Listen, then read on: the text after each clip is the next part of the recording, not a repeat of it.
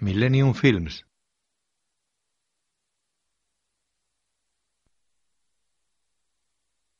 Equity Picture.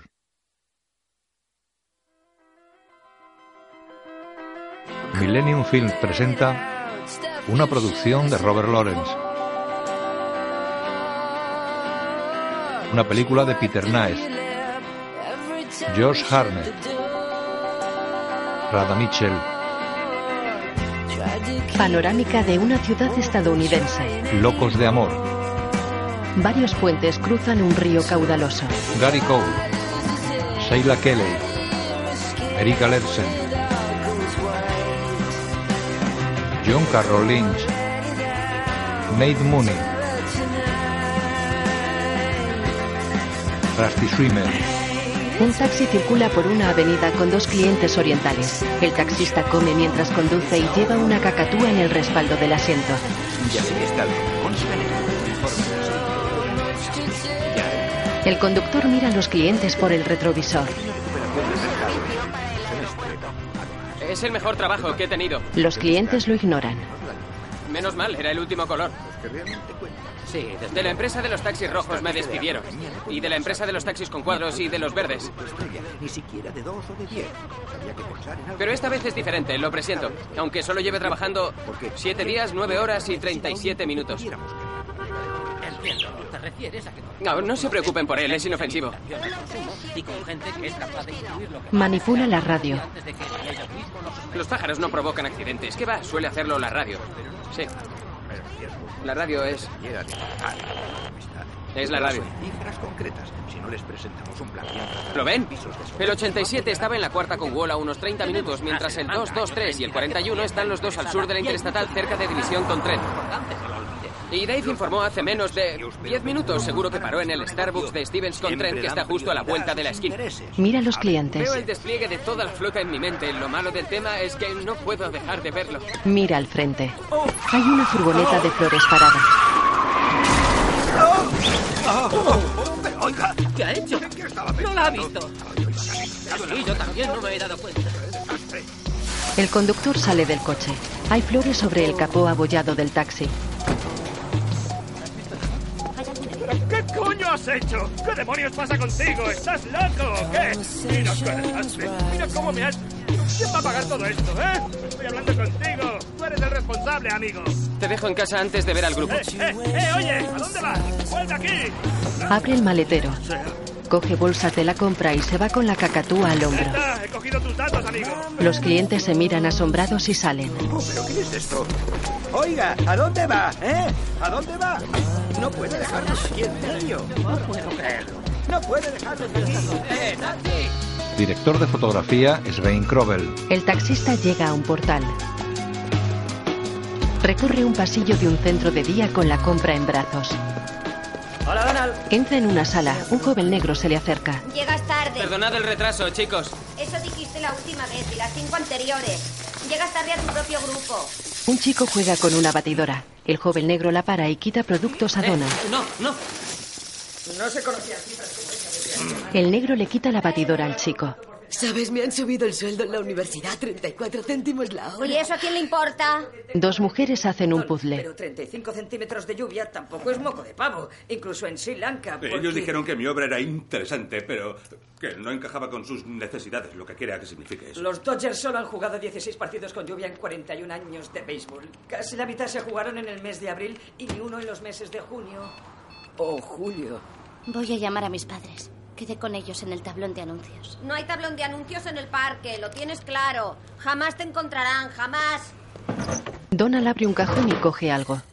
Salimos en 10 minutos. Hay que llegar a tiempo al parque para reunirnos con los otros. Cogemos el autobús 17 y luego el 301. ¿Quién necesita fichas? Están aquí. No me encontrarán nunca. Porque la gente normal siempre pierde a los autistas, eso es lo que pasa. ¿Tienes un minuto, Gracie? Una mujer pelirroja se acerca a él. Esta es una historia ficticia basada en hechos reales. Donald observa nervioso el temporizador del microondas y se agacha ante él. No me encontrarán nunca. Nunca. Porque la gente normal siempre pierde a los autistas, eso es lo que pasa. Te compraremos un taxi. Ah. Donald mira el temporizador fijamente. Gracie, la reunión de hoy será un poco diferente. Cuando lleguemos al parque, 54, 53. eh, quiero que reúnas a todas las mujeres. Y yo reuniré a todos los chicos e iremos a las gradas. Ah. El 49. 48 es interesante porque si sumas 4 y 8 te da 12. Y si, y si inviertes el 4 y el 8 es 84. Y si le restas 48 da 36, que son todos múltiplos de 12. Y el 37. 36 es interesante porque sumando 3 y 6 da 9. Si los inviertes tienes 63. Y si le restas 36 da 27, que son todos múltiplos exactos de 9. Y si haces 44 ¿Por qué más un- tengo que reunir a las mujeres? Donald se levanta. Ah, eh, quiero. Quiero que todo el mundo cuente experiencias personales. Y se cortarán menos si no tienen delante a nadie del sexo opuesto. Yo contaré lo de mi aumento de sueldo. Menudo rollo. Es un tema mortalmente aburrido. Carece de tensión dramática y de impulso narrativo. Tú no lo oirás, no eres una chica. Pero yo sí, ya me tiene aburrida. Mira un listado. Eh, se ha apuntado una chica nueva. Isabel Sorensen. Eh, Gracie, deja que empiece ella. Le servirá para presentarse a sí misma. Sí. Las chicas están sentadas en unas gradas ante un estanque. Una rubia lanza comida a los patos desde el borde.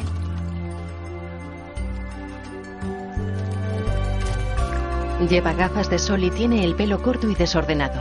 Se vuelve hacia las chicas. Gracie la mira sonriente. Hola, Hola. soy nueva.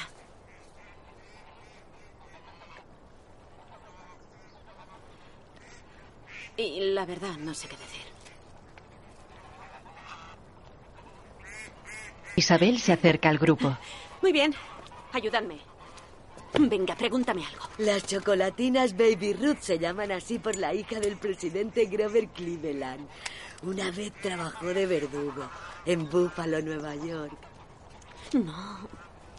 No me distraigas con un montón de chorradas porque entonces me pierdo la hostia. Fue uno de los presidentes que tuvo hijos ilegítimos, junto con Thomas Jefferson y Warren G. Harding.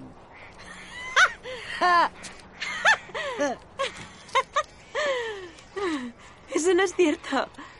¿Cómo que tres tíos tuvieron hijos juntos si ni siquiera vivieron en el mismo siglo? Gracie queda pensativa. Isabel está agachada ante ella. Se incorpora con la mirada perdida. Yo hago eso. Me tomo las cosas al pie de la letra.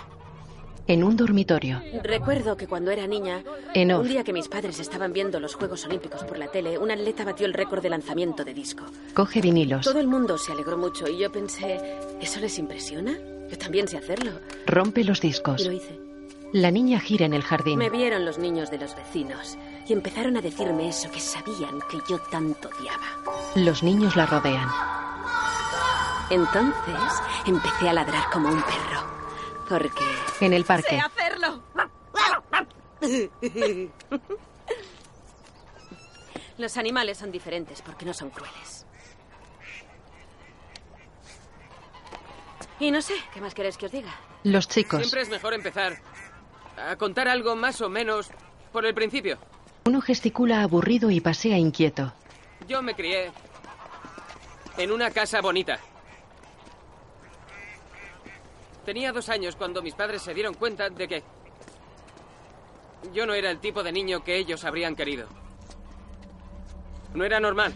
Años atrás. Rápido, 5.589 por 3.972 dividido por 17. 1.305.853,411, etc. ¿Lo veis? Os lo dije. Cuando McDonald's dice que ha servido 13 millones, tampoco es para tanto. Solo 43 visitas por persona y año. Una cada 8,49 días. No podemos controlar a las personas, En la actualidad. ni predecirlas. Los números son diferentes, ya lo dicen, puedes contar con ellos.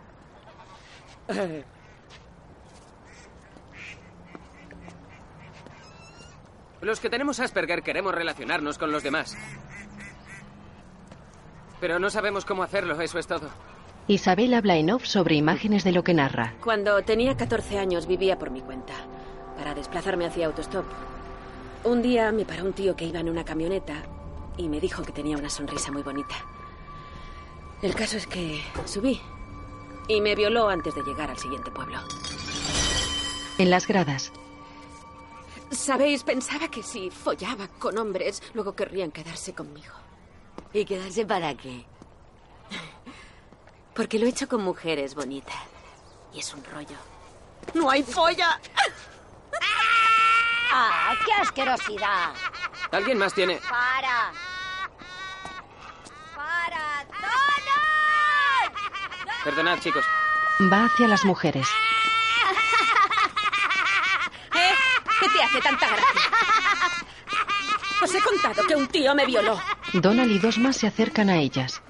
Reíros lo que queráis. Me da igual lo que diga mi psiquiatra. ¡Yo me largo! Calma, chicas, ¿qué pasa? ¿Alguna confusión? No, no hay ninguna maldita confusión. Es una pelea. Hola, soy Donald Morton, no nos conocemos. ¿Sabes ver la diferencia entre una confusión y una pelea o tú también eres igual de idiota? Son personas con trastornos, no tienes por qué llamarles idiotas. No seas condescendiente con esas mujeres, no están más locas que yo. ¡Sí lo estamos! Soy un poco especial, pero no extraña. Tienes razón, no es una confusión, lo que ha habido es una discrepancia. ¿Qué jersey tan bonito?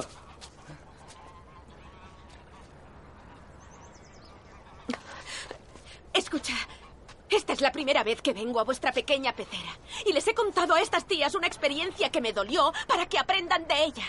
Entonces es una cuestión de autoestima. Bésale el culo a mi autoestima, Pato Donald. ¿Por qué cuando hablamos de nuestras vidas solo hay que contar lo bueno? Soy Donald Morton. ¡No me estás escuchando! Te escucho, es que nunca sé qué decir. Él le da la espalda.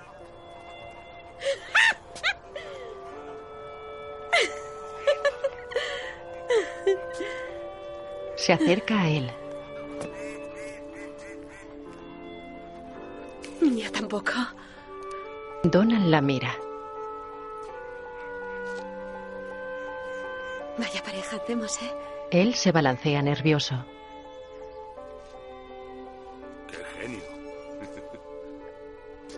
Toma nota. ¿De qué va esto? Se va. De no quedarnos solos.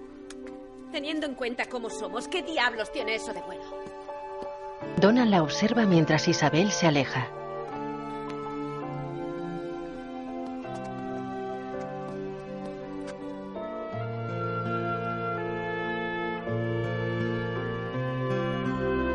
Los patos nadan en el estanque. Donald entra en un portal flanqueado por dos columnas dóricas. Las paredes del edificio son de ladrillo rojo.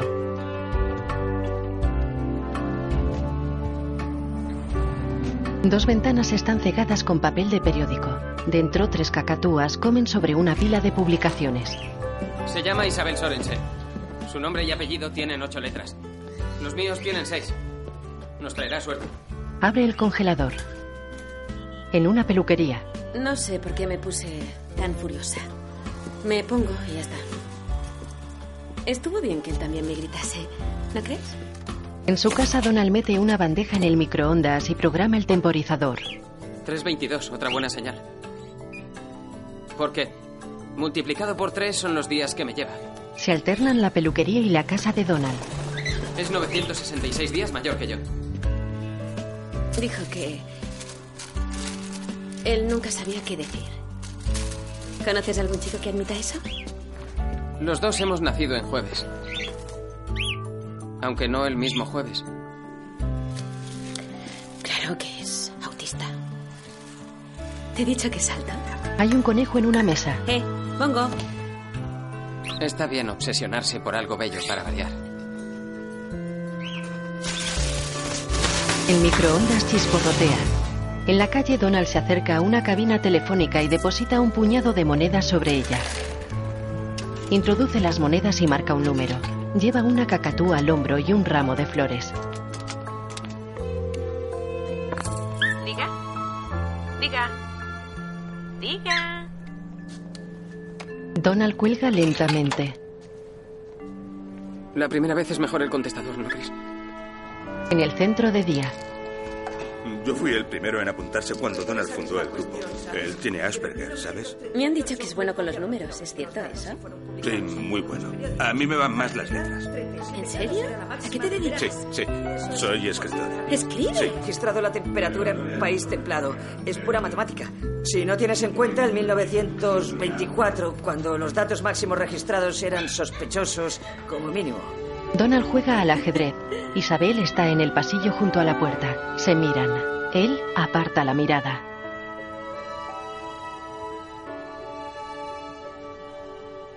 En cuanto a humedad, el único punto a destacar fue Hyderabad, en el sur de la ¿Has India. pillado alguna vez, Gregory? Donald mira a Isabel que está de espaldas. Discúlpame. Gregory entra en la sala. Isabel se apoya en el marco de la puerta. Gregory pasa junto a Donald y gesticula para que le siga. Isabel entra en la sala. Gregory está en la barra y hace señales a Donald sin mirarlo. Oye, Roger, ¿qué tiempo hacía durante la segunda toma de posesión de McKinley? Que fue... El 4 de marzo de 1901 después de Cristo. Mucha nieve. Temperatura máxima 17 grados, mínima 5 bajo cero y 8,5 centímetros de nieve. Donald se acerca a Gregory que escribe en una libreta. ¿Qué le has dicho? En las zonas más altas a partir de 1500 metros. Que soy escritor, pero que no lea mis obras porque repugnan a las mujeres. ¿Y entonces qué ha dicho ella? Ponme a prueba. Típico. Miran a Isabel. Vendrá conmigo a la fiesta de Halloween. Durante la noche. Y en 1970 se registró el mes más seco en los últimos 15 Ambos se cruzan de brazos de espaldas a la sala. Qué bien. Cuéntame más. Me voy a vestir de Batman. Se- Será una crítica a la decadente cultura popular. Ah, sí, ¿y de qué irá ella? ¿A quién le importa? A mí. Pregúntaselo. máximas del mes de enero fueron de 6 Le pregunto de qué irá Pregúntale ella. si vendrá conmigo. febrero de A mí me ha dado pánico. y en marzo de un grado positivo. Oh, no sé si puede hacer eso. Los dos tenéis Asperger, los dos tenéis el mismo lenguaje y la misma disfunción emocional. Yo, en cambio, acabo poniendo nervioso a todo el mundo. Incluso a ti. Le gustas, he visto que se reía.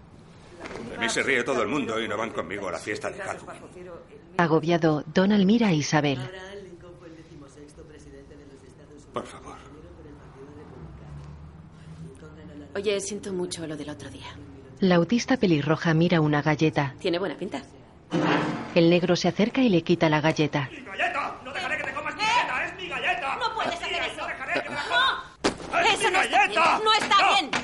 ¡No! ¡No! ¡Es mi galleta! ¡No! ¡No! Tranquilos. Tranquilos. Tranquilos. Se acerca con otra galleta. Se la da a la pelirroja. Vale, lo siento, pero no puedes hacer eso. Voy a ir a llamar a mis padres. Me recogerán en el tablón de anuncios. Coge la mochila. Eso, guárdatela para luego. El negro coge la mochila y se sienta al piano. Voy a telefonear a mis padres. Me recogerán en el tablón de anuncios. Hola, Donald. Él se detiene y se queda de espaldas a Isabel, que se le acerca lentamente. ¿Te acuerdas de mí? Sí. Bien. Él se mantiene de espaldas a ella. ¿Sabes qué me ha contado Gregory de ti? Que soy bueno con los números. Me has fastidiado la sorpresa. Me tomo todo al pie de la letra. Yo también. Él se balancea nervioso. Gira, pero le rehuye la mirada. Una vez cuando tenía siete años, mi padre me llevó a desayunar y pidió para mí que, que me trajeran unos cuantos copos de maíz y yo entendí que debía contarlos. ¿Y cuántos había? 437.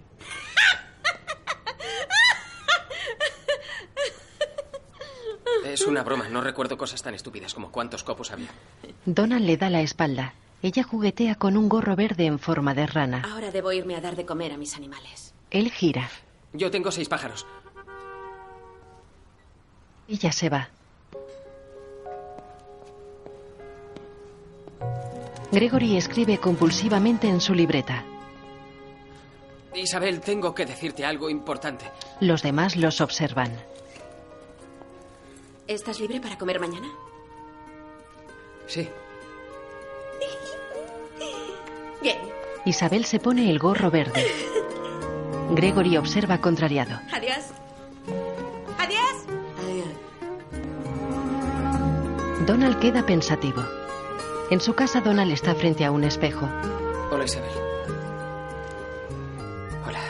Lleva un batín de cuadros y se estruja nervioso las manos. Hola, Isabel. Isabel. Lola. Lola. Hola, Isabel, Isabel, Isabel, Lola. En el zoo, Isabel provoca a un mandril. Donald está tras ella. El animal imita los gestos de Isabel. La gente mira divertida.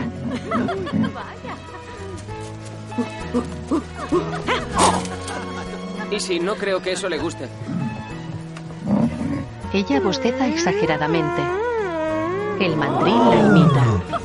¡Sí! Los dos mueven la cabeza.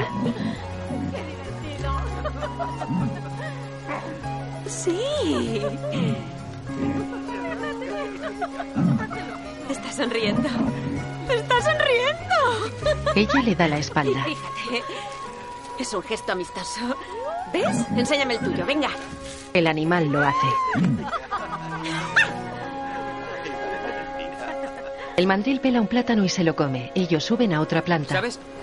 Un mandril emplea dos horas al día comiendo. Si te paras a pensarlo, son 2.628.000 segundos al año comiendo. Isabel come. Lo cual solo le deja 28 millones 908 mil segundos al año sin comer.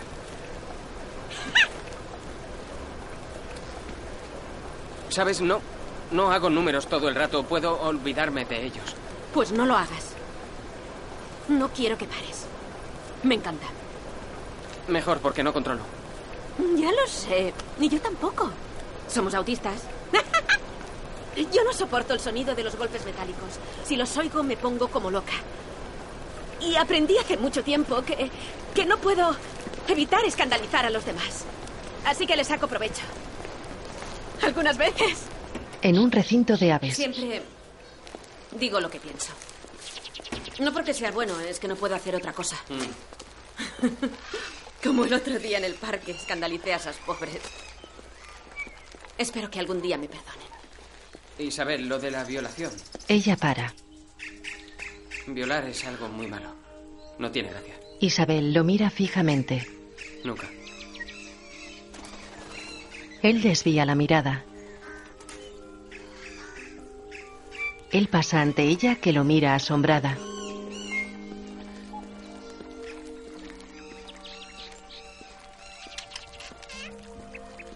Donald se sienta en un banco de madera. Un papagayo y una cacatúa están posados en el respaldo. Hay que ser valiente para hablar así. La verdad, no. Ella va hacia él. Yo lo creo que sí. Que sí. Que sí. Porque sé que yo te atraigo. Isabel se sienta junto a él. y quieres causar buena impresión. Y el valor causa muy buena impresión. Él mira hacia otro lado. Isabel acaricia a la cacatúa. Así es como están los pájaros en mi casa. Y en la mía. Los vecinos quieren echarme, tienen fobia a las cacas.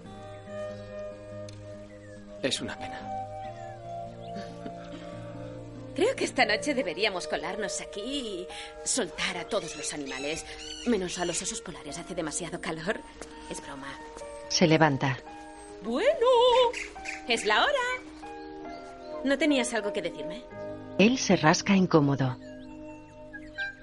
Ella lo mira expectante. Mi amigo Gregory quiere llevarte a la fiesta de Halloween. Ella se sorprende. ¿Era eso? Yo nunca voy a la fiesta de Halloween, así que... Mis amigos se disfrazan en Halloween para ocultar quiénes son. Eh, Es triste, pero me lo creo. yo también tengo un disfraz. En casa. Pero revela quién soy realmente. Y nadie lo sabe. Ella se sienta junto a él.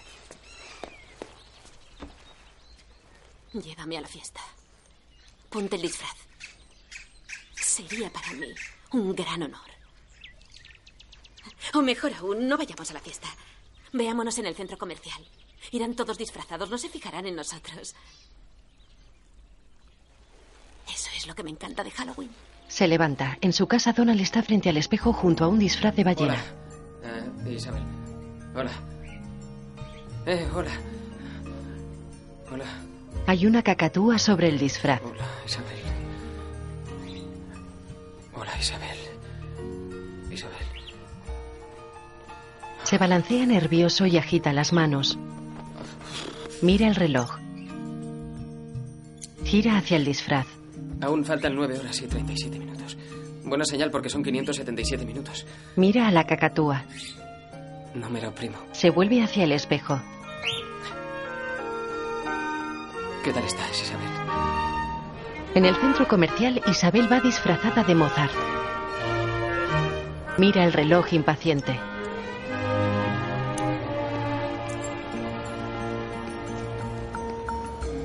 En su casa, Donald está sentado a los pies de la cama. El disfraz está colgado. Mira el reloj. Llego tarde. Qué ironía, empecé a prepararme hace 9 horas y 23 minutos. Isabel espera en el centro comercial mientras él se pone el disfraz de ballena.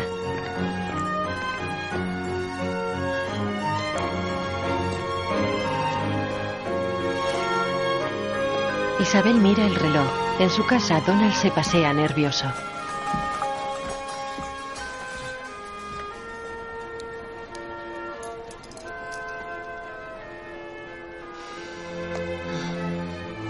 Ella se va. Donald está disfrazado frente al espejo. ¿Sabes? A estas horas casi es mejor que no vaya, ¿no crees? Sí. Seguro que ya se ha marchado. Y si no se ha ido estará muy enfadada cuando me presente. Yo no sabré qué decir. Y me pongo fatal cuando no sé qué decir. Sí. Lo mejor será que no vaya.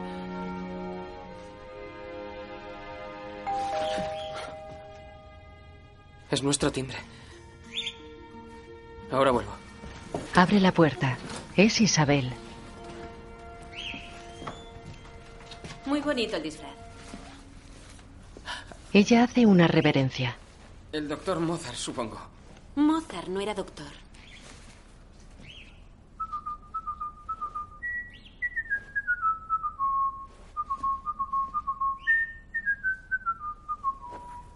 Sinfonía 40 en sol menor transmite ira, pasión y trascendencia. Como tú. Gracias. Siento llegar 63 minutos tarde. Pensaba ir, pero... eh, Tranquilo, supuse que la cagarías. Vamos. Un autobús para ante el centro Iba a comercial. coger el autobús 303 en lugar del 809, pero entonces pensé que 303 al cuadrado eran 91.809 y que las últimas tres cifras son las mismas que el 809. Total que ya no sabía cuál iba a coger. Luego pensé que sí. ¡Ya te lo he dicho! Sabía que meterías la pata. Ven, vamos por aquí. Caminan por la calle.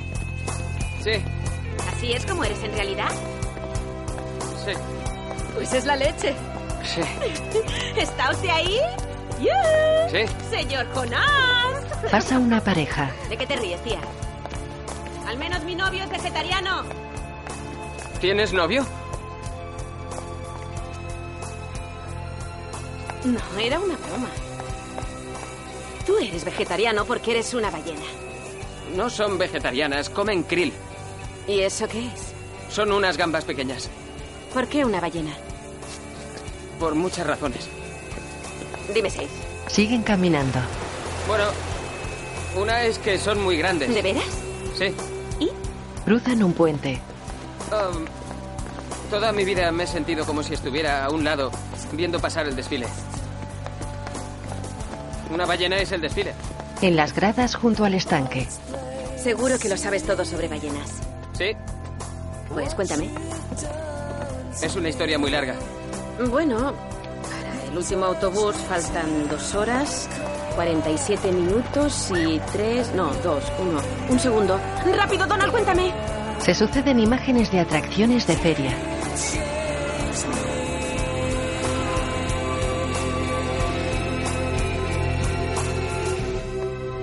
Isabel y Donald están de pie en la calle. Ya viene el autobús. Sí, Ella sonríe y se coloca frente a él. Bien, Donald, nuestro primer beso. Él desvía la mirada. Sin lengua. Aparta la lengua colgante del disfraz de ballena y se aproxima. no entras. Eh, ¿Por qué no te lo quitas? Ya no te hace ninguna falta. pues no estoy muy seguro de lo que llevo debajo. Bueno, ¿y qué más da? Le baja la cremallera y le quita el disfraz. Quitemos esto. Llega un autobús. Bien, señor Ballena. Ahora, quédate aquí. En la camiseta. Dentro de esta camiseta vive una mujer bonita. Qué bonita. Ah, hubo un error en la lavandería. Ella mira al conductor del autobús y a Donald. Pensándolo bien, mejor metamos la lengua. Lo besa.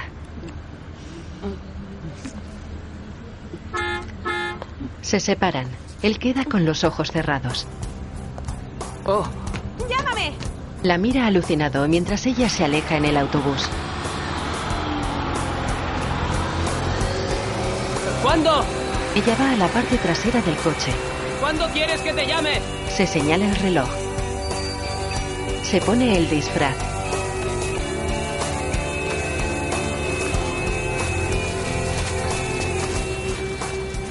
Se aleja.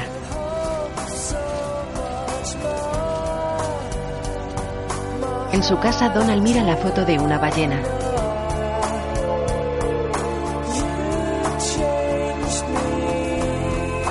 Grandes notas musicales doradas cuelgan de sedales en casa de Isabel. Hay un caballo balancín y varias aves. Isabel pinta un cuadro con una mano mientras escribe una partitura con la otra. Tiene al conejo en su regazo y una cotorra sobre su mano izquierda.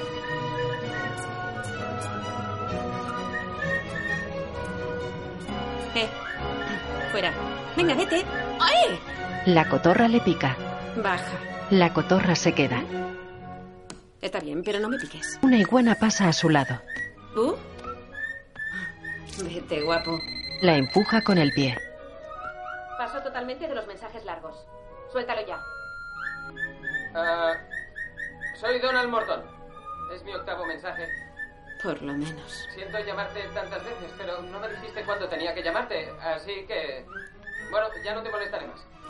Eso has dicho la última vez. Quería que supieras que anoche me lo pasé como una ballena. Y que yo... Lo entiendo. De veras que sí. Siempre te recordaré. Ella corre al teléfono. Y cómo lo pasamos. Y... ¿Pato Donald? Oh, estás en casa. Hola. Eh, oye, no te he llamado porque no sabía qué decirte. Donald, no sé a dónde podemos ir tú y yo. Al parque de atracciones.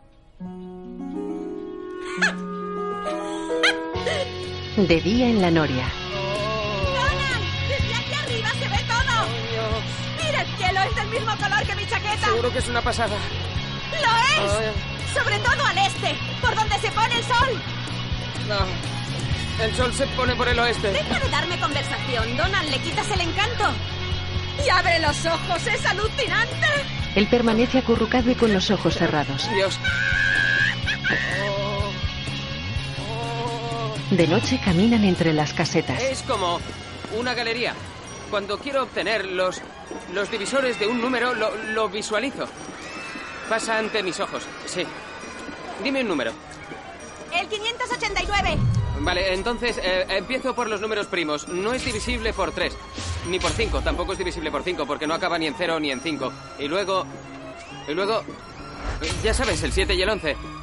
El 19, cuando llego al 19, se rompe en dos. 19 y 31.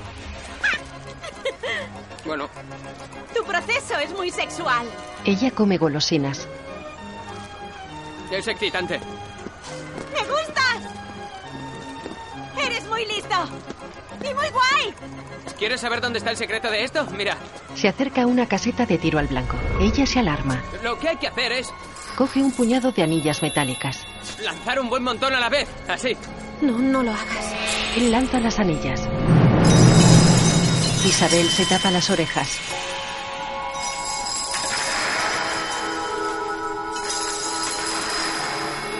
Tocan una campana. ¡No lo soporto! Se arrodilla tapándose las orejas. Donald la mira.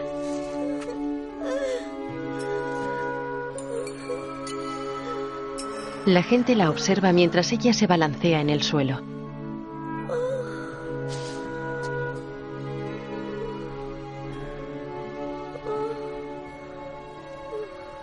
Donald va hacia ella y se agacha a su lado.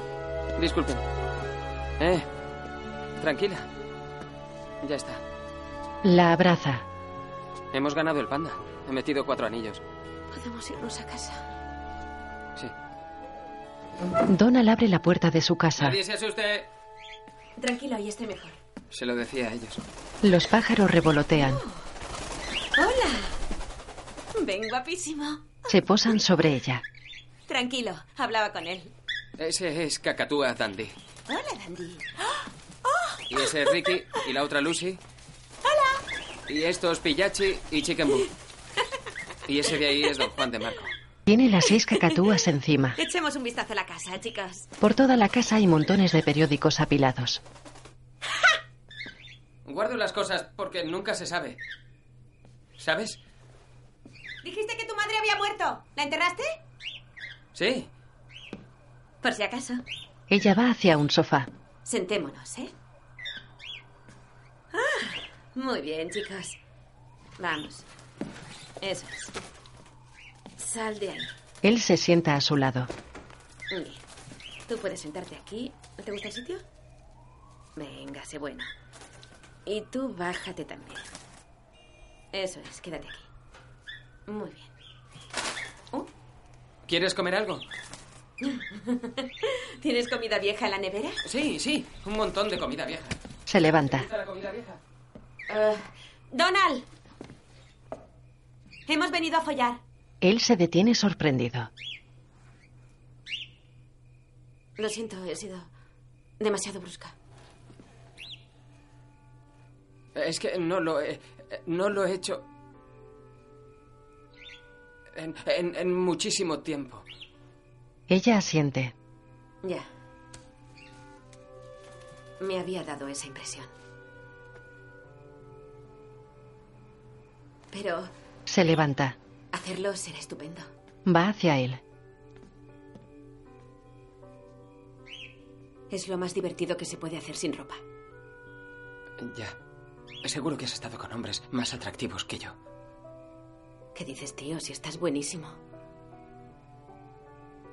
De todas formas, el atractivo es todo un conjunto. Además, nunca he estado con alguien como tú. ¿Lo dices por el desorden? Mira incómodo a su alrededor. ¿Sabes cuántos hombres me habrían llevado a casa después de mi numerito? Muchos. Ella niega. Pero no estarían aquí por la mañana. Yo sí que estaré en vivo aquí. ¿Hay un camino que lleva a tu cama? Sí. Ella sonríe. ¿Quieres que vayamos? ¿Ahora? Sí. Donald está en la cama tapado con las mantas hasta el cuello mientras ella se desviste. Él mira al techo. ¿Sabes que en la selva hay elefantes con la trompa muy larga y otros que la tienen más corta? Isabel lo mira y sonríe. Sí. Bueno, Se mete en la cama. no me importa cómo tengan la trompa los elefantes. Mientras tu polla esté bien.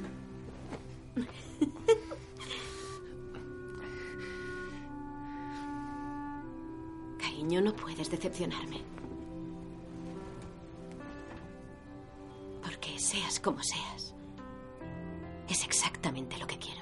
Él saca la mano de debajo de la manta y coloca su palma contra la de Isabel.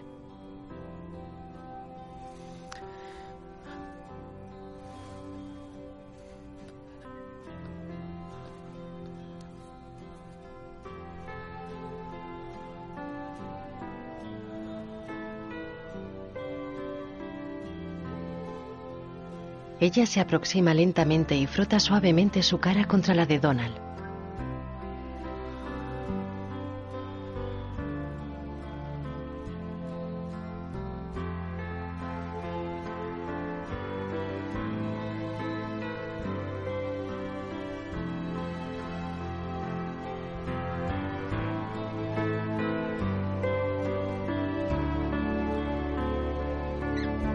Las cacatúas están sobre un cuadro tras la cabecera de la cama. La imagen funde a negro.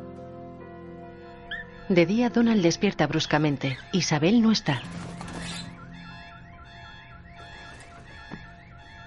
¡Isabel! Donald friega en la cocina. ¿Sabéis? Al principio me molestó que no dejase ninguna nota. Pero no quería ofenderme. Es una chica muy dulce. Porque iba a herir mis sentimientos. Cuanto menos diga mejor.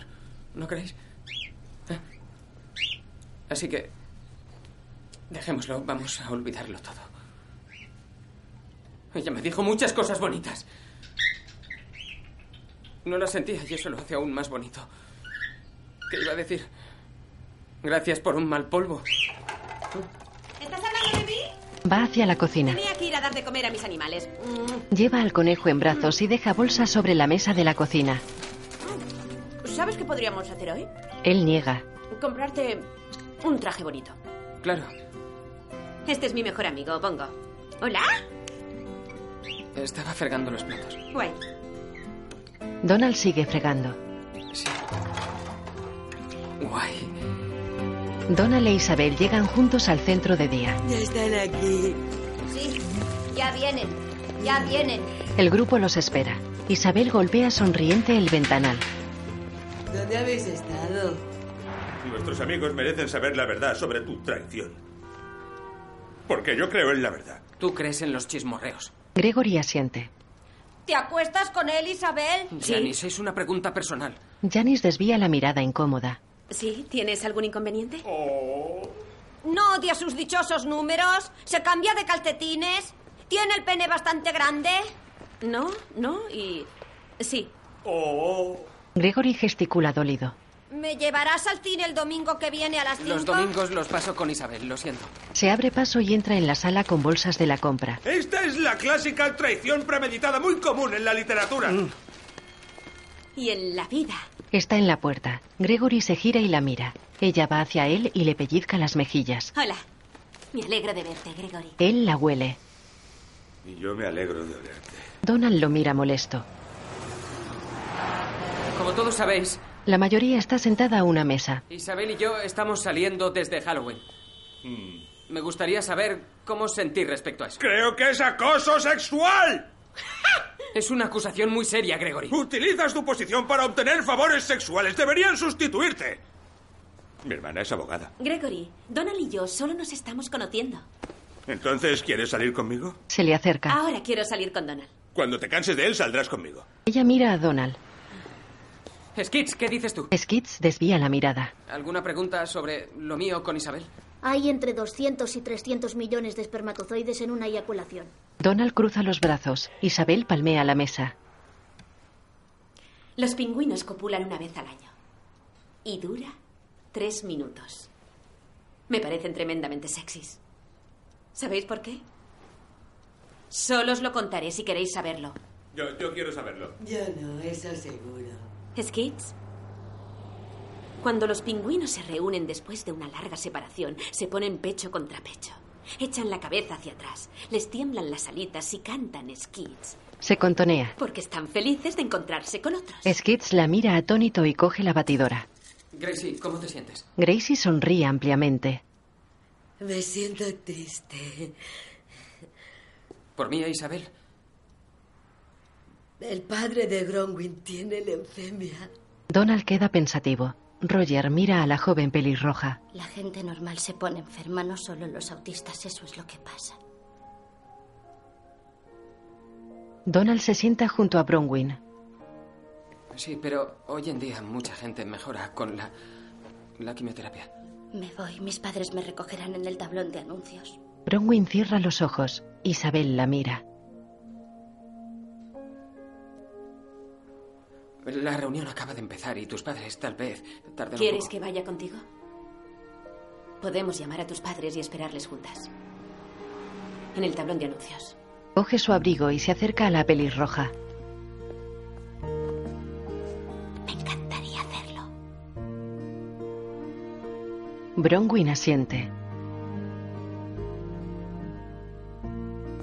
Se levanta y se van. Yo también voy. No, hoy no.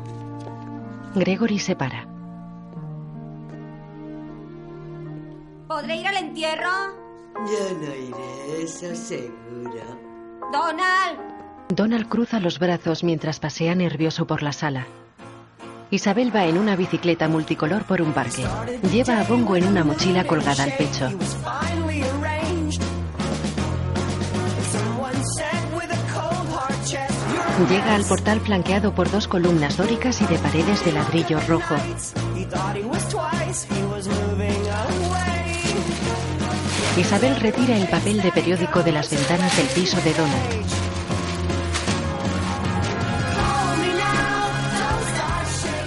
Muy bien. Solo por un día, que nadie cague. Coge una gran bolsa de basura. En el centro comercial, Donald compra flores. Se alternan en el centro comercial y la casa de Donald. Isabel pliega el suelo. Think you're the only one when times are tough. Mientras le atienden, Donald cuenta las celdas del techo de la floristería. You better be cool at the time. Isabel limpia el baño. Él compra un collar para mascotas. He's walking along with his soul in his lungs. You stare at it long, you can find a new song. Isabel retira la cortina de ducha. Everyone thinks they've got him. Ah, ¡Qué asco! El repugnante. Donald llega y enciende la luz. Ya estoy en casa. Todo está limpio y ordenado. Donald mira a su alrededor asustado. Se acerca a unas revistas apiladas en un rincón. Va hacia las pilas ordenadas de periódicos.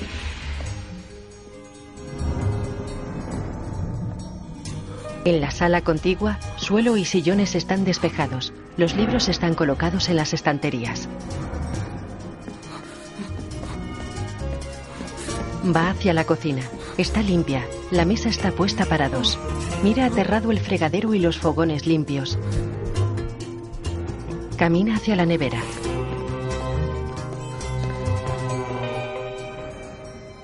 La abre.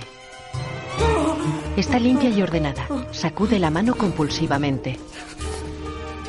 Mira el baño y va hacia él. Oh, no. La cortina es nueva. Todo está limpio. Se va alarmado. Se dirige al dormitorio. Isabel duerme. Él enciende la luz. ¿Qué has hecho? ¿Qué? ¿Dónde, dónde están mis cosas? ¿No me oyes, sí? Está todo aquí, pero ordenado. Él va de un lado a otro sacudiendo la mano. Pensé que te gustaría. Mira, sé dónde está todo, así que sea amable conmigo o me llevaré el secreto a la tumba.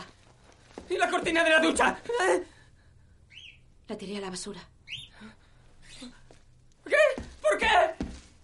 He llamado al Centro de Control de Infecciones de Atlanta, pero no se han atrevido con ella. ¡Eran mía! ¡Eran todas mis cosas! ¡No tenías ningún derecho a hacerlo!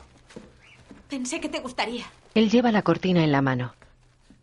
Me has robado mi vida. Se va llorando. En un aparcamiento, Donald lanza la cortina al suelo. I feel simple and I feel lost. La recoge. I feel heavy. Mira las matrículas de los coches. 28, 5, 4, 10. Quito el 2. I've got to get away. One more blow to me. So I hide beneath the skin. It's so much safer here. It must be safer here. Un coche frena ante él. ¿Estás buscando que te maten? Tal vez luego. Repara en la matrícula del coche. H-Line, ¿qué matrícula es esa? Harry Light, Orson Welles, el tercer hombre. Es una película. Un vagabundo está sentado sobre un coche. La tuya es mejor. Si las letras son números romanos, son 215. Si sumas 1, 216, 6 al cubo.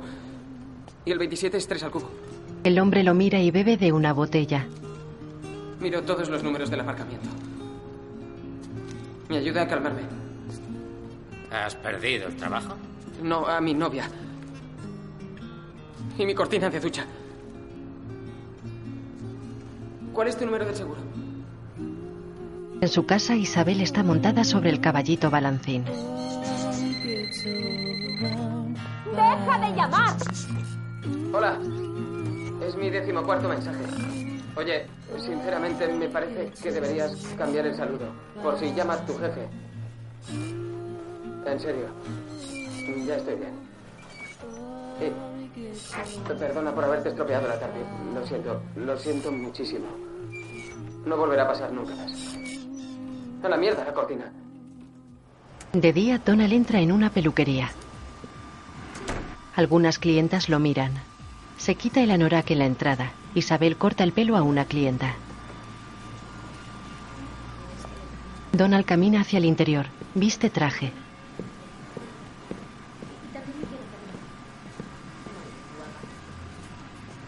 Isabel repara en él. Donald está de pie en medio de la sala sin mirar a Isabel. Se balancea indeciso.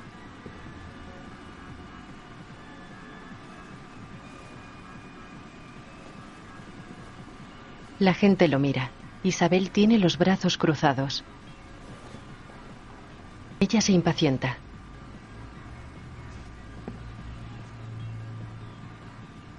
Donald sigue de pie en medio de la sala. Todos lo miran. Hola. Él se vuelve hacia ella. Mira incómodo a los lados. Lo siento.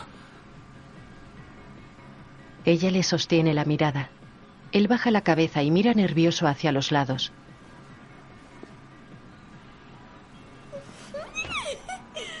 ¡Ahí todos!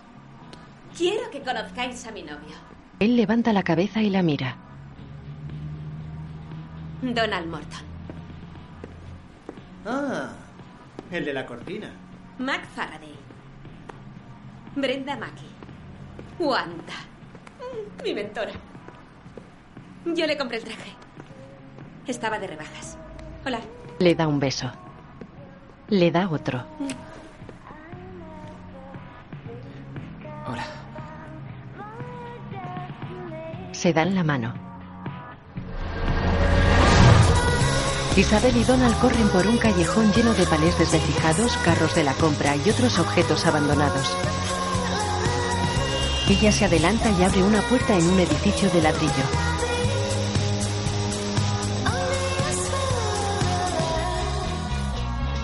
Entran. Suben la escalera de un estrecho callejón. Están en un edificio de dos plantas construido en madera con un patio interior porticado y cubierto por una cristalera. La primera planta es diáfana con armazón de columnas y vigas también de madera. Una de las razones por las que limpié tu piso. Por cierto, está genial. Creo que cuanto más limpio, mejor. Es para que puedan venir nuestros amigos, Donald. Él sacude las manos. Y si a nosotros nunca van a vernos amigos. Ya. ¿Y quieres saber por qué? Donald cuenta las columnas. La verdad, no. Isabel coloca varios cojines arrodilladas sobre una alfombra. ¿Donald? Sí. Esto es de lo más apacible. Y es el sitio más bonito que conozco. Ya. Y como el mundo ya no lo quiere, me lo ha dejado para mí, Se levanta. para nosotros. Este es un lugar especial. Solo para nosotras. ¿Sabes qué necesitamos? Donald va hacia ella. Necesitamos una casita con jardín para poder plantar flores, sentarnos a la sombra y besarnos bajo las estrellas. Sí. Él mira al techo. El cielo es muy importante para mí. Y he encontrado una casita. Y, y el alquiler no nos costaría más de lo que ya estamos pagando por los dos pisos. ¿Y si piensa que me despidieron? La doctora Jeffries es la mujer de la universidad que me diagnosticó. Y le he contado cómo organizaste el grupo de personas solitarias a las que todos los demás ignoran. Eso lo hice porque yo también estaba muy solo.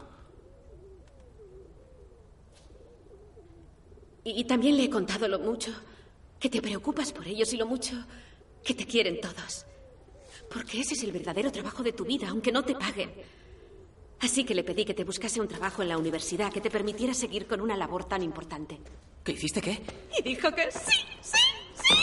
Él va hacia ella. Y sí. No hay taxis en la facultad de medicina. Pato Donald, la clave de esto es... Tú quieres hacerme feliz. Él la mira extrañado. Le da la espalda y mira al techo. Juega con unas llaves. Tengo entendido que es un genio en matemáticas. ¿Quién lo dice? La doctora Jeffrey me sugirió que llamara a Isabel Sorensen. Y supongo que hice bien. Sí, bueno, estoy aquí por culpa suya. Está sentado en un despacho sin mirar a su interlocutor. Y después de todo lo que me ha dicho y de revisar su excelente expediente universitario, no entiendo por qué se empeñó en trabajar como taxista. Donald sigue sin mirar a su interlocutor. En la entrevista que me hizo IBM después de graduarme, me preguntaron cuáles eran mis planes y yo dije que ir a un McDonald's a por McNuggets y dos cheeseburgers y después hacer la colada. ¿Se rieron, por lo menos? Sonrieron y que ya me llamarían. No lo hicieron. Señor Morton, yo dirijo el servicio administrativo de esta facultad. Su perfil es el idóneo porque queremos dar oportunidades a personas con necesidades especiales. Puede decir autista, ya lo sé. Touché. Su trabajo consistiría en mirar las estadísticas, buscar inconsistencias, decirme en qué se equivoca el ordenador. Usted puede hacerlo, ¿verdad? Sí, claro. Pues yo no, ni conozco a nadie más con esa capacidad. Así que Se levanta y le ofrece la mano. es una suerte tenerla. Donald mira la mano y desvía la mirada. De día, Isabel y Donald llegan en taxi a una zona residencial. El taxi se aleja.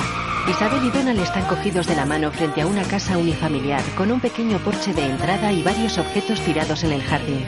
Isabel entra en la casa. ¿Dónde quieres que te ponga esto? Trae el disfraz de ballena.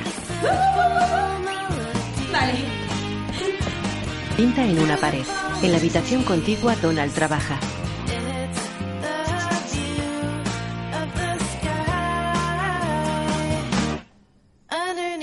Donald observa la pared que Isabel ha pintado.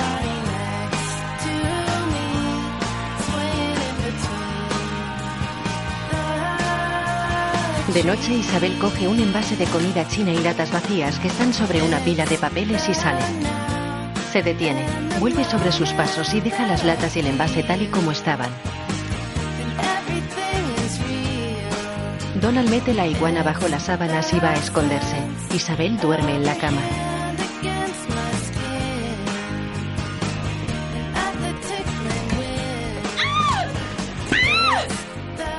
¡Donald! ¿Qué? ¡Te voy a matar! Lo persigue con la almohada. ¿Vale? ¿Listo? Ahí estás. Quedará bien. De acuerdo, tijera. Un poco de agua. ¿Listo? Un, dos, tres. Agua. No, no, no, no, no, no. Donald, estate quieto. Vamos, vas a quedar muy bien. Ven aquí. En el jardín, ¡Hola! ¡Hola! Bonito día, ¿eh? Hola. Donald trabaja en un parterre. Ah. Deben de ser los vecinos. Donald echa cuenta sentado a una mesa en el jardín. Es demasiado caro, Dandy. Demasiado caro. Isabel duerme en una hamaca. De día, Donald e Isabel salen de la casa. Él viste traje. Toma, Le da una bolsa de papel. que tengas un buen día. Adiós.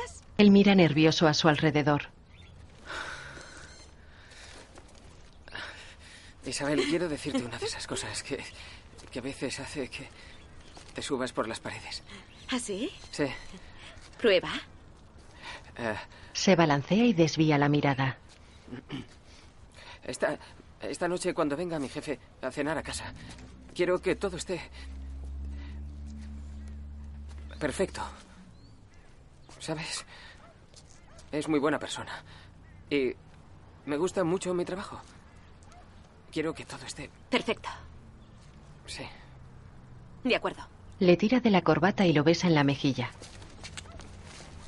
Que tengas un buen día. Él la besa y se va. Tú también. Ella lo mira enojada. Tiene los brazos cruzados y aprieta los labios. Entra en casa. Donald sigue caminando. Entra con su jefe en casa. Y sí, estamos aquí. La mesa está puesta y los animales sueltos. Ah, ¿Puede cerrar la puerta? Le dije a Isi que los metiera a todos en sus respectivas jaulas, pero oh, no lo ha hecho. Venga, chicos, vamos. Eso es, chicos. Quedaos aquí. Aquí. El jefe observa el cuarto de Donald lleno de papeles. Salen fuera. Ahí está. Isabel fuma en una tumbona. Isi. Van hacia ella. Estaban todos sueltos. Sí. Han Wallace, Isabel. Habíamos hablado por teléfono. Sí, es verdad. Ya hablamos de lo genial que era el señor Morton, además de un santo. Esta misma mañana me ha dicho que procurase portarme muy bien cuando viniera esta noche, para no espantarle. Así que avíseme si en algún momento me desvío de la normalidad. Se levanta. Sentido del humor, estamos en ello. ¿Le gusta la lasaña de verduras? Claro. ¿Quiere una cerveza? Se la da y se aleja. Nos vemos dentro. La lasaña está muy buena. Cenan. No soy un experto, ni mucho menos. Oh, menos mal. Detesto a la gente que va de eso. Sus cuadros son impresionantes. Ah, sí. Sí. Gracias. Todos me dicen que pince otras cosas, no sé, con menos ojos, menos violencia, menos locura. Le digo a Donald que me gustaría que pudiese escuchar mis cuadros y ver mi música, porque quiero que lo entienda como otros no son Lo que, capaces. lo que ella no sabe es que lo entiendo, que ya, ya lo hago. Y mucha otra gente es bastante normal. Wallace lo mira extrañado. Ella se toca la barbilla con los dedos enguantados. Básicamente soy un fracaso, Hank, en el mundo material. Antes afinaba pianos, Oído absoluto. ganaba mucho dinero, era un buen negocio, pero la mitad de clientes querían ligar conmigo y la otra mitad me decía tales estupideces que acababa soltando una burrada. Digo las cosas tal como las pienso, ¿sabe? A gritos la mayoría de veces. No controlo mi temperamento. Soy arrogante, impaciente y, y no soporto a los tontos. Tengo buen corazón, lo crea o no, pero no me sirve de mucho, así que suerte que tengo a mi lado un chico fantástico y también muy generoso. ¿Le ha contado nuestros planes para la casa? Wallace niega. Se levanta. Eh, No son exactamente planes. Por, por- por el momento son, son posibles ideas, más bien. Pensamos poner un, un gran foso de arena aquí, en el salón, para jugar con los animales y lo que sea. Y además, aquí fuera vamos a poner un gran aviario para que pájaros, lagartos y bongo puedan salir. ¿Conoce a bongo? Se lo da. oficialmente. ¿Habéis notado que los inviernos cada año llegan más tarde? Perdone, me gusta. ¿No es verdad? Y a Donald se le ocurrió que podríamos poner un piano en el patio de atrás para que todos los animales de la zona me oigan tocar. Será por el calentamiento global. Bongo intenta huir. Interrumpir no es la mejor manera de llamar la atención, Donald. Es muy de autista. ¡Uh! ¿Por dónde iba? Las paredes. Tengo intención de pintarlas de colores vivos, salvajes, y además voy a poner telas y otras cosas por toda la moqueta para que parezca una selva.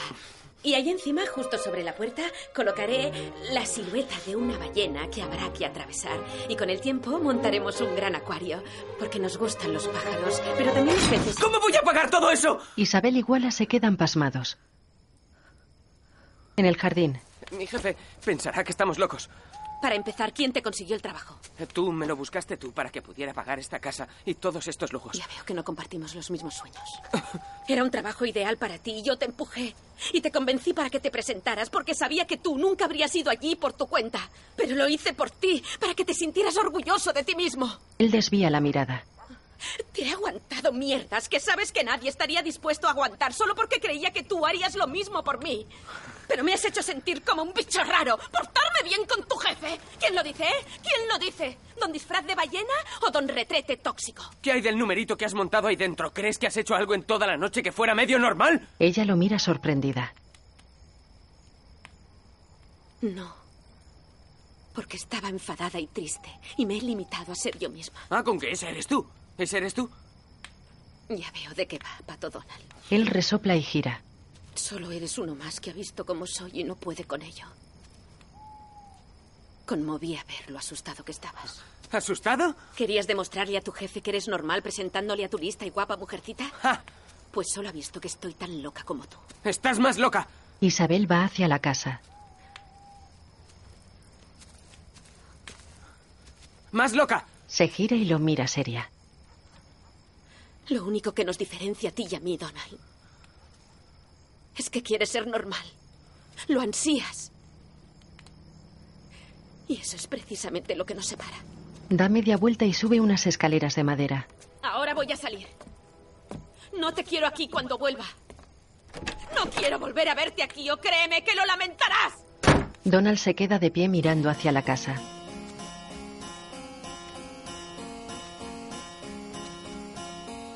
Se apoya en una silla cabizbajo. Está sentado y cabizbajo en el jardín. En el edificio abandonado las palomas picotean alrededor de la alfombra.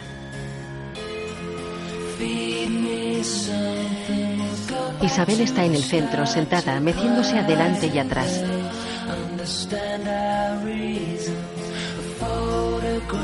La imagen funde a negro.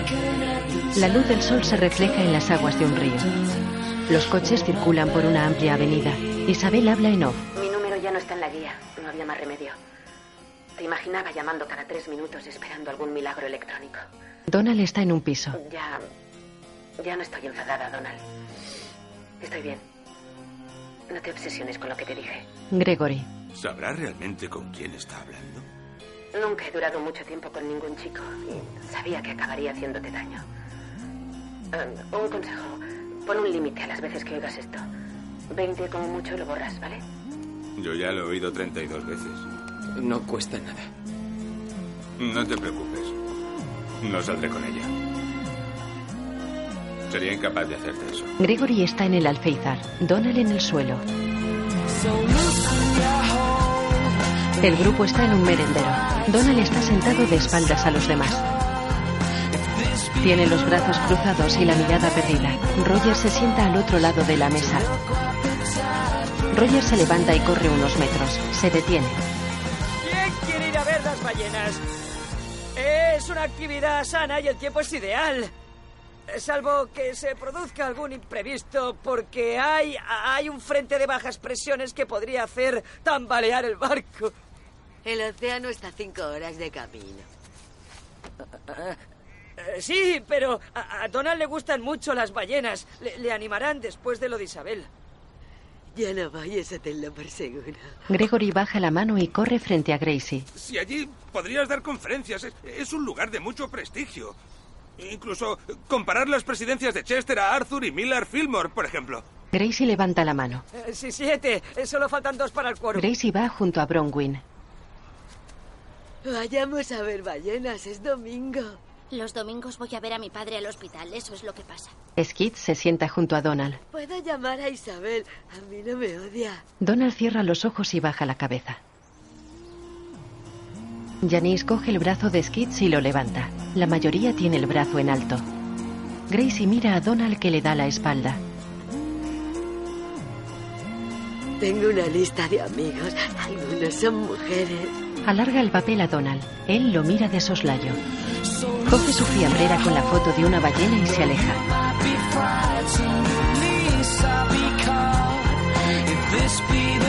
Casi todos tienen la mano levantada y miran cómo Donald se aleja.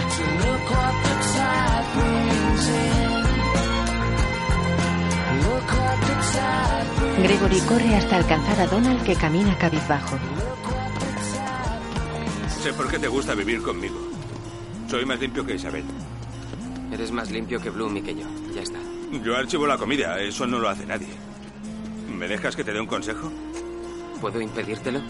Quédate con el grupo. Entre nosotros eres un dios.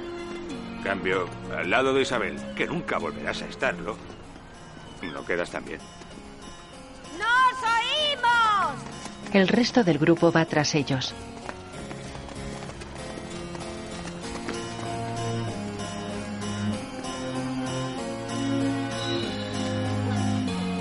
En su piso, Gregory huele una camisa que coge del suelo. Llega Donald. Se quita la anorak, Gregory el jersey. Donald bebe Coca-Cola. Gregory se unta un dedo con pasta de dientes y se los lava. Donald se quita los pantalones y repara en el teléfono que está dentro de un balde. En el contestador tiene 17 mensajes nuevos. Tienes un mensaje. Ti- Tienes 17 mensajes. En realidad, no son para mí. Donald coge el aparato. Donald. Donald, por favor, que estés en casa. Qué mal rollo, se ha muerto. Se ha muerto Bongo. Es su conejo. ¿Dónde estás? Donald sale al jardín trasero de la casa unifamiliar. Isabel está sentada frente a un pequeño túmulo cubierto de zanahorias, hojas de lechuga, rábanos y flores. Él se acerca, ella lo mira. Me alegra que hayas venido. No sé por qué me lo tomo de esta manera. Se me han muerto muchos animales. Él se agacha junto a ella y mira a su alrededor.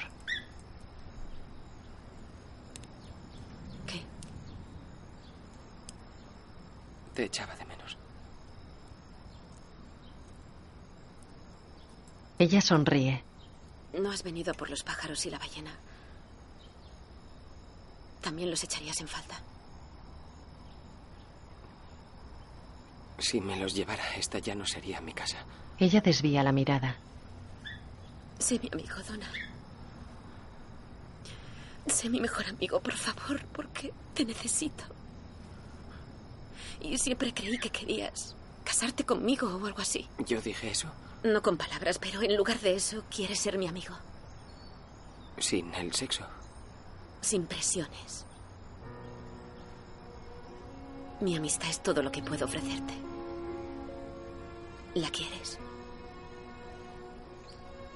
Pues claro. Se sienta junto a Isabel. Ella sonríe y lo abraza. Eso me hace muy feliz. Se quedan abrazados.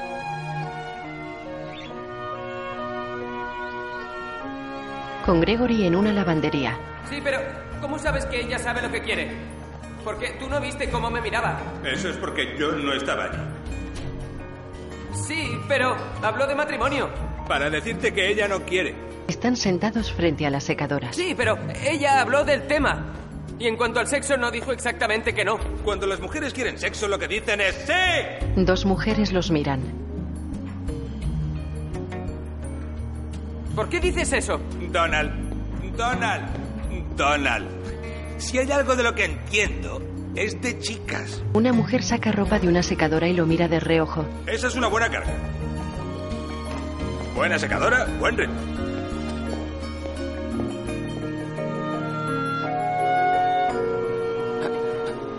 Sí, pero En un restaurante,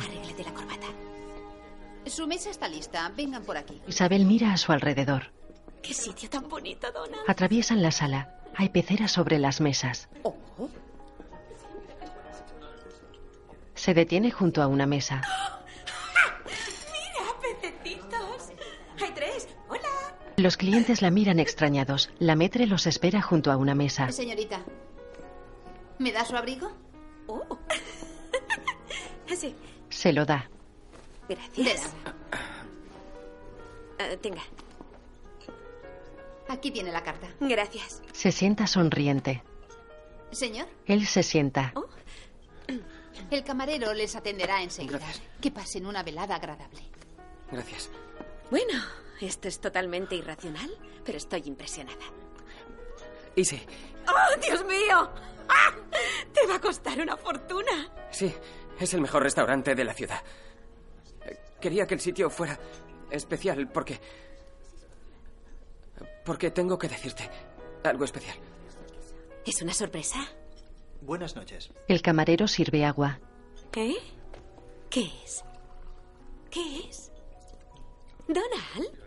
¿Qué desean beber? Váyase. ¿Qué es? ¿Qué es? Volveré para decirles las Oh, Dímelo, especialidades dímelo. de la casa. ¿Qué es? Donald baja la cabeza y mira nervioso a los lados. Y sí, Ella se muerde el labio inferior. creo que no sabes lo que quieres. Ella se sorprende. Conseguiste una casa y me, me conseguiste un empleo. Isabel lo mira seria. Y aunque, aunque nos peleemos, me sigues metiendo en tu vida. Y. Hoy has hablado de matrimonio. Y creo que es lo que deseas. Y yo también lo deseo porque, porque tú eres mi única oportunidad y no quiero perderla. Él sonríe. Ella lo mira seria. Joder, eso no es muy halagador. Él mira confuso. Bueno, tú, tú eres mi única oportunidad porque te quiero. Y yo soy la tuya porque tú también me quieres. Ella tiene la mirada perdida. Cásate conmigo. Ella se balancea adelante y atrás llorando.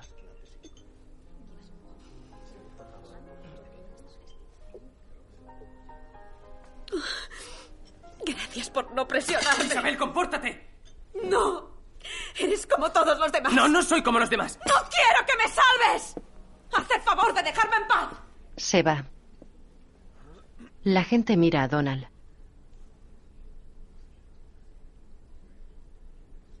De noche Isabel llega a su casa.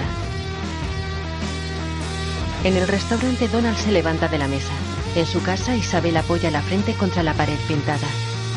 Frente a un ascensor, Donald golpea un ventanal cercano a una puerta de vidrio. En su casa, Isabel apoya la espalda contra la pared con los ojos cerrados. Donald empuja la puerta de vidrio. En su casa, Isabel entra en el baño. En el aparcamiento, Donald camina entre los coches. 185. ¿Por qué le he hablado de casarnos? En su casa, Isabel coge frascos de pastillas y se mira en el espejo. En el aparcamiento, Donald camina desesperado. En su casa, Isabel vierte algo en una copa. Hay frascos vacíos sobre la cama. Vale. En el aparcamiento, Vale. 47, 48. Isabel vacía cápsulas en la copa. En el parking, No, tengo que ir a casa. se va. Tengo que decirle que no se case conmigo. Isabel remueve el contenido de la copa. Lo bebe. Donald llega a la casa y entra. Sí, sí. Tenemos que hablar. Sí, sí, ¿dónde estás? Se enciende la luz del desván. Donald está sentado en la sala de espera de un hospital y apoya la barbilla sobre una mano. Bronwyn pasea y el resto del grupo está sentado. Donald está tumbado sobre unas sillas. Donald, soy la doctora Jeffries, la psiquiatra de Isabel. ¿Estás bien? ¿Está bien ella? Le he dado el alta y se ha marchado.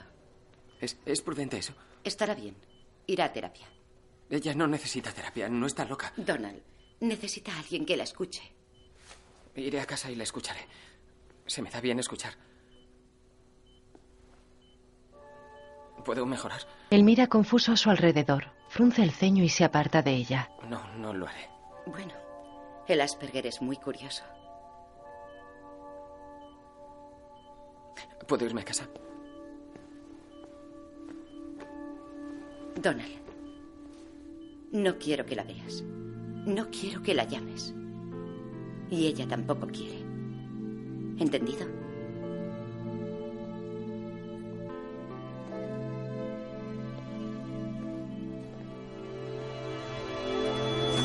Míralo de este modo. Intentó matarse porque él no paraba de llamarla. No, intentó matarse porque quería casarme con ella. Es muy diferente. Yo en tu lugar me pediría consejo. No le sigas el juego. Escribe una historia sobre cómo fue devorada por hormigas y atropellada por un coche y se la envías por fax. Ella espera que la llame. Si no lo hago, se volverá loca y, y- y pensará que ya no la quiero. Va hacia las escaleras. Janice lo sigue. Encontraré el otro teléfono. Sé el número. ¿Es bueno como número el 2809? Donald vuelve a la sala. 2809 es 53 al cuadrado, 5 más 3, 8. La raíz cúbica de 8 es 2. Su talla de ropa. El otro día le compré un vestido bonito con florecitas. 6. No es un número muy interesante, pero es el del pie que calza. Tiene unos pies preciosos. Chicos, yo la conozco mejor que nadie y sé que necesita que la llame. Y si la doctora tiene razón y la llamas y por tu culpa se suicida. Donald queda pensativo. Entonces lo lamentarías el resto de tu vida. Todos miran a Donald, que se balancea y mira el teléfono público de la sala. Mira nervioso a su alrededor y llora. ¿Cómo voy a, a impedírmelo a mí mismo? Gregory lo mira, mira a los demás y vuelve a mirar a Donald. ¿Qué se usa para dejar de fumar? Unos parches de nicotina. Donald lo mira. Gregory mira a los demás sonriendo. En casa de Gregory sobre una mesa hay papeles arrugados y el teléfono tiene tres posits. Donald tiene posits con números escritos pegados por todo el cuerpo. Se arranca uno y lo mira. 9660. Se sienta en un sillón. En la calle pasa frente a una cabina telefónica y evita mirarla. En la oficina trabaja al ordenador mientras acaricia frenéticamente con el pulgar una ballena de plástico que tiene en la mano. La deja y echa mano al teléfono sin cogerlo. En la calle se detiene frente a la cabina telefónica. No, no puedo, no. Se va. En la oficina trabaja al ordenador. El teléfono está forrado con cinta americana.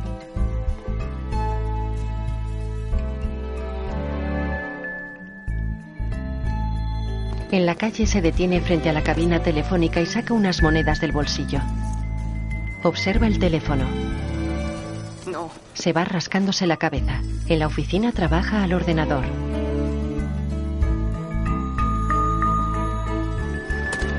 Coge el teléfono e intenta en vano arrancar la cinta. Lo desconecta y se lo lleva. Camina por un puente con un maletín y una bolsa de papel. Se detiene, deja el maletín y saca el teléfono de la bolsa. Lo lanza. El teléfono vuela por el aire y cae al río. Donald lo observa desde el puente y sacude las manos. Coge la bolsa y el maletín y se aleja. La imagen funde a negro. De día, en la universidad, alumnos y profesores cruzan una puerta y caminan por un pasillo. Donald va entre ellos.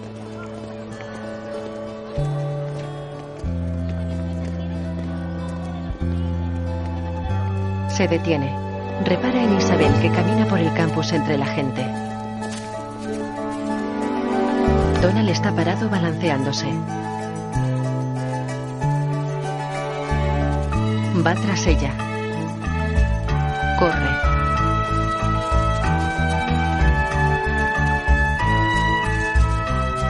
Isabel lleva un abrigo naranja y camina rápido entre varios estudiantes. Donald mira a su alrededor buscando con la mirada.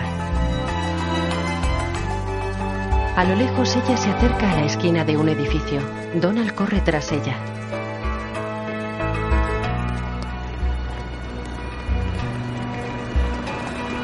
Isabel sube a un autobús y este arranca. Donald llega corriendo. El autobús se aleja. Se acerca a un hombre que lee el periódico en un banco. Ah. Disculpe, ¿sabe cuándo pasa el próximo 217? Lo siento. Estoy persiguiendo a alguien.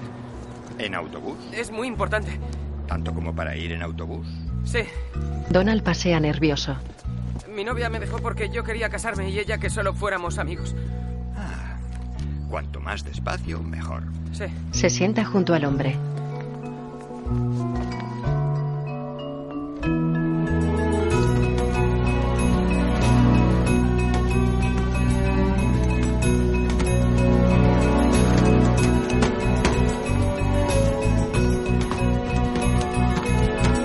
Observa a los transeúntes desde el autobús. Recorre el pasillo en ambos sentidos. Desde el autobús, Donald observa un callejón y repara en la puerta abierta del edificio abandonado donde lo llevó Isabel. ¡Para el autobús! El conductor lo hace y él baja apresuradamente.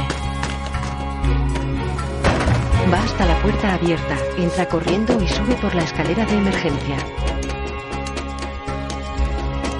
Recorre la planta diáfana llena de tablones.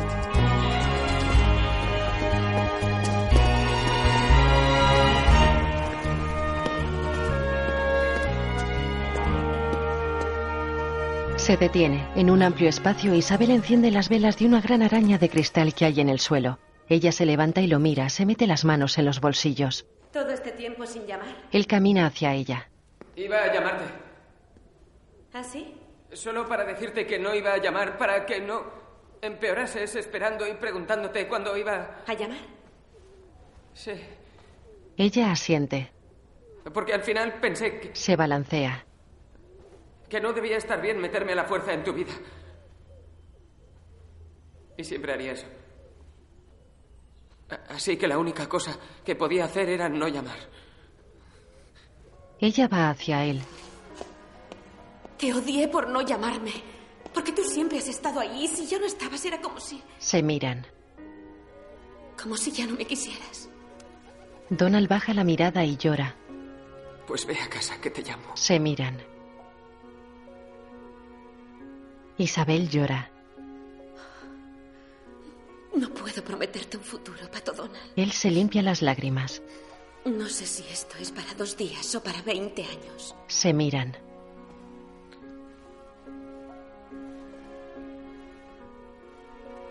Al fin nos pasa algo bastante normal. Sonríe. Sonríen con lágrimas en los ojos. Isabel acerca su rostro al de Donald.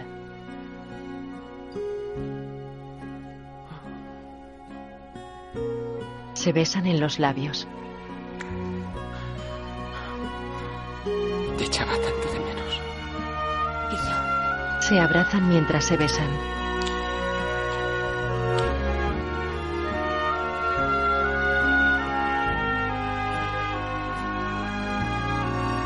En casa de Donald e Isabel, todos están sentados a una larga mesa. Chicos, mirad qué ha hecho Donald. Aquí está. Mm, qué buena Es día Este de acción de gracias. Este Trae un pavo. Bloom, no. Yo también no, Es Bloom. para todos, Bloom. Deja Ahora eso. lo compartiremos. Eh, Ah, quiero dar las gracias a Donald por esta comida increíble. Y Está de pie. también quiero daros las gracias a todos vosotros porque sois nuestra familia. Sonríe. Y no sé, bueno, os queremos. Se sienta. Eso, eso. Un momento. Quiero hacer un brindis por Donald Morton, mi marido. Salud. Donald está en el otro extremo de la mesa. bueno. Todos beben. Isabel deja la copa y lanza un beso a Donald. Él desvía la mirada y luego la mira. ¡Te quiero! Él sonríe y come. Los títulos de crédito aparecen sobre imágenes de la comida. Laugh right in the face of destiny. And one of these days I'm gonna take you and make you see we're just a family. La imagen funde a negro.